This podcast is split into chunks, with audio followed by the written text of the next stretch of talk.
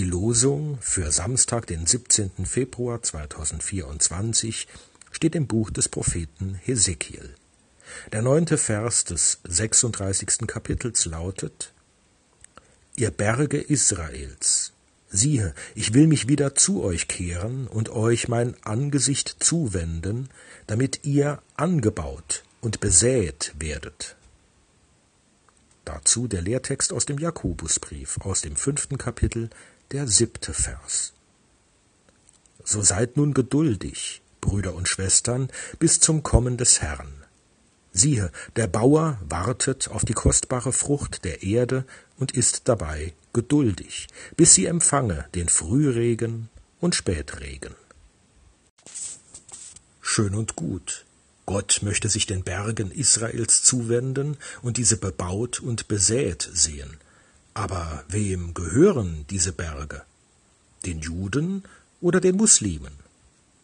Das Wort Israeli sagt da erstmal wenig aus. Schließlich sind mehr als ein Viertel der israelischen Staatsbürger keine Juden, sondern fast 22 Prozent Araber.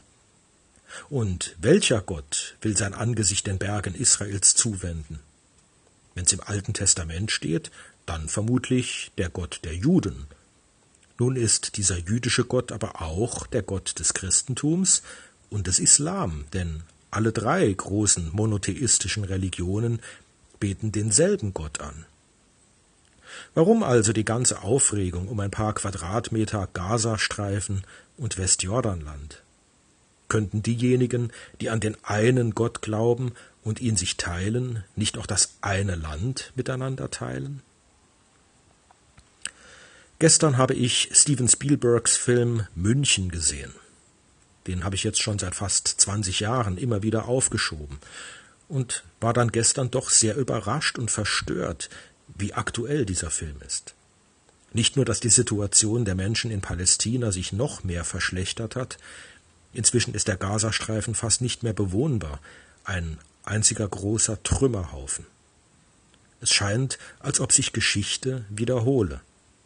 Das Münchner Olympia-Attentat vom 5. September 1972, bei dem gleich zu Beginn zwei Geiseln erschossen und bei dem durch einen missglückten Befreiungsversuch der deutschen Polizei neun weitere israelische Geiseln, ein deutscher Polizist und fünf der acht Geiselnehmer getötet wurden, zog wie der Terrorangriff der Hamas auf Israel am 7. Oktober 2023 ein gewaltiges Echo nach sich.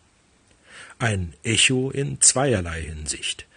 Der Anschlag erzeugte ein Medienecho, das keineswegs dazu führte, die Mörder als Verbrecher zu brandmarken, sondern sie in der israelfeindlichen Welt sogar als Helden erscheinen ließen. Und die Gewalt erzeugte Gegengewalt führte zu einer Vergeltungsaktion des israelischen Geheimdienstes, dem zahlreiche Unschuldige zum Opfer fielen. Gebracht hat diese Gegengewalt, das zeigt Spielbergs Film bei allem Verständnis für die Reaktion Israels sehr deutlich, nichts. Zumindest nicht das, was man sich erhofft hatte. Die durch Terrorakte ausgeschalteten Verantwortlichen des Münchner Attentats wurden durch noch viel schlimmere Verbrecher ersetzt, die Palästinenser schlugen immer wieder durch Terrorakte zurück. Das Blutvergießen ging weiter. Der Friede rückte in immer weitere Ferne. Und wenn wir sehen, wo der Nahe Osten heute steht, dann erfasst uns das blanke Entsetzen vor all dem Leid, all der Gewalt, all dem Tod, die allgegenwärtig sind und den Rest der Welt zunehmend mit in den Taumel hin zum Abgrund reißen. Worum geht es in diesem Krieg? Um ein paar Quadratmeter Land? Um Heimat? Oder doch eher darum, dass Brüder und Schwestern sich vernichten wollen? Eins ist klar, wenn Israel sich nicht zur Wehr setzen würde, stünde den Juden der nächste Holocaust bevor. Denn die Hamas mitsamt ihren Mitstreitern verfolgt als Ziel die Auslöschung Israels, der Nation wie der Menschen.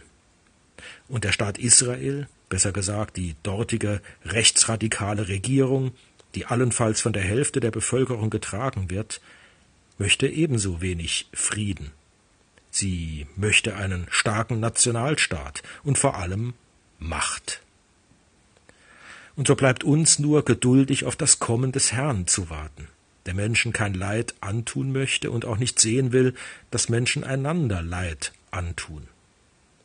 Und mit unseren Mitteln darauf zu drängen, dass die Gewalt aufhört. Der Rache war schon mehr als genug.